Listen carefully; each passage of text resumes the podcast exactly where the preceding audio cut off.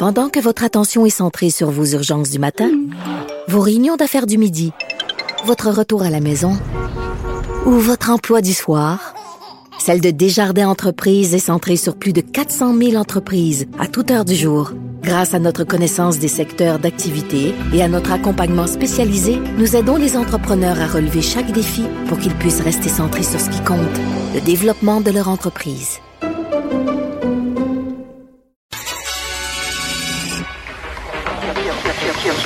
Cube Radio. En direct à LCN.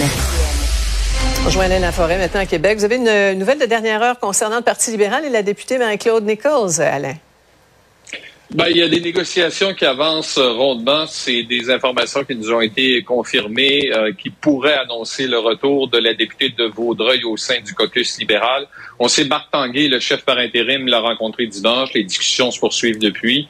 Euh, ce qui semble se dessiner, c'est que Mme Nichols euh, deviendrait troisième vice-présidente, mais pour un, un court mandat, c'est-à-dire un mandat séparé Franz Benjamin pourrait faire deux ans et elle deux autres années, c'est-à-dire terminer son troisième mandat comme vice-présidente. Tout reste à confirmer, mais il semble qu'on se dessine vers ça, ce qui permettrait la réintégration de Mme Nichols euh, au sein du caucus libéral, elle qui a été expulsée par Dominique Anglade le 27 octobre dernier, qui a précipité le départ de la chef du Parti libéral. Pour ce qui est des autres postes, euh, ils ont été assignés aujourd'hui par euh, le chef par intérim. Monsef Déragi devient le leader parlementaire, Virginie Dufour la leader adjointe. Il n'y a pas de changement au niveau du whip. Ça reste Philomena Rotirotti et le président reste Enrico Ciccone. Ça sera confirmé demain. Les libéraux vont se réunir trois jours pour un caucus à l'Assemblée nationale. Voilà.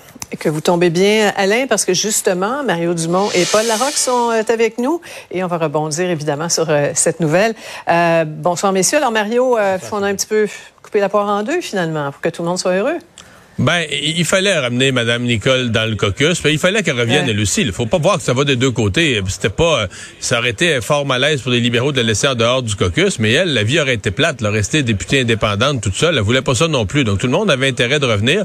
Je veux dire que le, le, le, le, compromis me fait sourire quand même. Si vraiment on n'est pas capable de trouver des fonctions à chacun et que là on a coupé, j'ai jamais vu ça, on a coupé en deux le mandat. Donc uh-huh. on veut être vite, on veut être deuxième vice-président ou troisième vice-président, pardon. Euh, deux ans pour un, deux ans pour l'autre. Je sais pas. Je trouve ça. Euh, ça accommode tout le monde, comme on dit, ça règle le problème, mais c'est un peu boiteux quand même comme compromis à première vue. Là. Et en même temps, Sophie, euh, j'ai hâte de voir est-ce que le mot excuse sera prononcé demain. Mm-hmm. Est-ce que M. Tanguy va faire ce que Mme Anglade a refusé de faire, de s'excuser? ça faisait partie de, de, de, de ses conditions. Maintenant, bon, si cette solution-là se confirme demain, on, verra. Mais je suis d'accord avec Mario, c'est assez étrange comme euh, comme solution. Mais faut dire que euh, Marc Tanguay avait de la pression de la communauté haïtienne, mhm. euh, notamment qui n'acceptait pas du tout l'idée, la perspective que M. Benjamin soit tassé là pour ramener Mme Nichols. donc c'est pas facile, le début de mandat qui est pas facile pour M. Mhm. Tanguay. On, verra, on verra demain. Oui, on verra demain effectivement. je veux qu'on revienne sur cette histoire aujourd'hui qui a vraiment monopolisé l'attention. On n'est pas dans un film de James Bond, c'est bien vrai, un, espion présumé qui a été arrêté, un ex-employé d'Hydro, qui fait mhm. face à plusieurs accusations. Il aurait obtenu des, secrets industriels pour la Chine. Euh, Mario, c'est du sérieux et c'est inquiétant. C'est Hydro-Québec. Oui, c'est inquiétant. Euh, c'est Hydro-Québec. C'est le département de recherche sur les batteries. C'est en même temps un petit rappel que on est à l'avant-scène, on est à la fine pointe sur ce genre de questions-là. Les technologies qui sont développées, mais tu sais, des, ce sont des années de recherche, des années de recherche à payer du monde, des frais de laboratoire, donc des, des dépenses énormes. On comprend la valeur pour la Chine ou la valeur pour un pays qui vole ça, qui a pas à qui a pas à passer les années ou à payer les années de recherche, qui prend le, le résultat final, le, produit fini de la recherche. Mais euh, ce qui est bizarre quand même, on, on, nous dit du côté de la GRC que demain, le type va être accusé. Ça va être la première fois. C'est une loi qui a plus de 20 ans. Une loi qui a jamais été utilisée. Ça va être les premières accusations. Et on est en, droit de se demander au Canada, je pense pas que c'est le premier cas d'espionnage. Donc, euh, on est un peu euh, on est un peu naïf. On a eu quelques cas quand même. On a mm. ces gens, là, des espions, médecins, deux médecins au laboratoire de, de virus, de virologie de Winnipeg qui sont portés disparus, là, sont disparus du Canada. On ne sait plus où est-ce qu'ils sont, on ne sait plus où les trouver. Euh, ils sont partis avec des secrets. au moins, dans ce cas-ci, Hydro a averti la GRC, puis on a, on a, une, arrest, uh-huh. on a une arrestation. Assez vite. Ouais. Ouais. Mhm. c'est ça. Il y a bien des gens qui se posent la question. au Canada, est-ce qu'on est bien équipé pour faire face à ce type de menace? Est-ce qu'on a ce qu'il faut comme, comme loi, comme outil de prévention, notamment? Oui, beaucoup moins de, de j'allais dire, d'énergie consacrée au contre-espionnage ici qu'aux États-Unis ou mhm. euh, dans les pays européens. Mais Mario a, raison parce qu'on on, a tendance à mésestimer un peu ce qui se fait chez nous au Canada.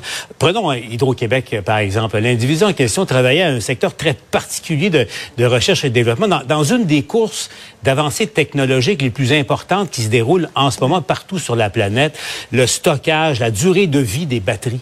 Et c'est là-dessus que l'individu en mhm. question euh, travaillait plus particulièrement. Donc, vous voyez à, quel point c'est stratégique. Et Hydro-Québec est à l'avant-garde dans ce domaine-là. Il a toujours été, de toute façon. On me racontait à l'interne, Sophie, que euh, à Hydro-Québec, par exemple, on a mis au point le, système le plus efficace de, de transport d'énergie sur de longues distances. Vous allez en Amérique latine et euh, là-bas, Hydro-Québec a vendu beaucoup de sa technologie euh, qui est très efficace. Ça diminue les pertes d'énergie entre la centrale hydroélectrique et les villes, par exemple, qui sont desservies.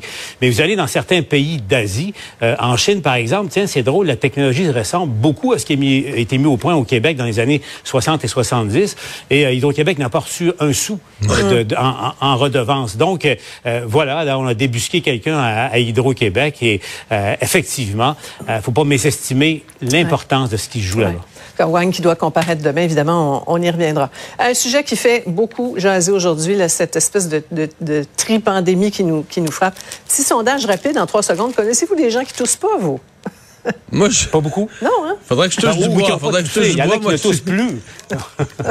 moi, je suis correct, mais j'ai jamais vu, autour de moi, j'ai jamais vu autant de gens, autant de parents. Ceux qui ont des ah, petits, ça n'arrête ah. jamais, là. Ils sont, ils sont à la clinique, ils, ça, ouais, ouais, ça, ça touche, ça touche, ça mouche. Euh, moi, je pense qu'il faut avoir la discussion sérieusement. J'espère que nos autorités de santé publique, je ne pense pas qu'on va revenir à des obligations. je fais cette parenthèse-là. On parle de recommandations de port du masque.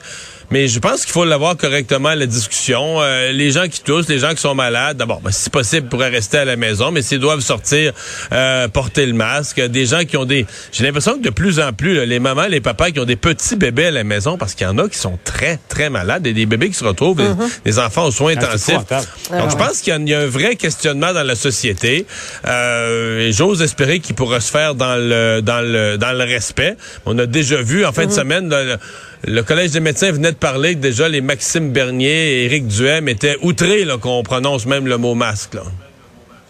Euh, Paul, euh, c'est sorti cette recommandation du Collège des médecins. Euh, bon, on sait que la santé publique du côté de l'Ontario a dit la même chose. Il y a une pression sur notre santé publique à nous au Québec. Ah, absolument, et on verra. J'ai l'impression que cette semaine, on va rajouter un peu, euh, mm. euh, parce que la, semaine dernière, quand le docteur Boileau a dit fini le cinq jours, vous avez la COVID, fini le cinq jours, si vous euh, avez des symptômes, vous restez à la maison, puis si au bout de trois, quatre jours, vous êtes correct, portez le masque, tout ça. on craint à, Québec que ça ait eu un, effet justement de, de, de lever, mm. si on veut, l'autodiscipline que, que les, les, gens ont en ce moment. Moi, en fin de semaine, je suis allé dans un centre commercial faire des, des courses avec, avec ma conjointe pour, ben, vous savez, Yasmine, a, eu son petit garçon. Puis bon, bref, euh, bonjour Yasmine, on, te félicite. Et puis, euh, c'était bondé. Écoute, puis il y, a personne, personne n'avait un masque. Euh, plein d'enfants, ça toussait partout. J'ai cherché dans mes poches, tu sais, puis je mm. n'avais pas de masque. Parce que, tu sais, autant ça faisait partie de nos vies il n'y a pas si longtemps, on a comme écarté ça au complet. Je sais pas si je vais le porter tout le temps, je pense pas. Mais en même temps, je vais en avoir un avec moi maintenant, c'est ce que je me mm-hmm. disais. Quand on est confronté à des, à des, des, des petits lieux bondé. Des lieux publics et, repenser, même si c'est pas ce qu'on a à l'esprit et ce qui nous tente particulièrement en ce moment. Alors, allez en paix et portez-vous bien. Merci beaucoup. Tous pour un, Sophie. Ah voilà, c'est ce qui conclut notre émission d'aujourd'hui. Je vous souhaite une bonne fin de soirée. C'est Antoine Robitaille qui s'en vient. À demain.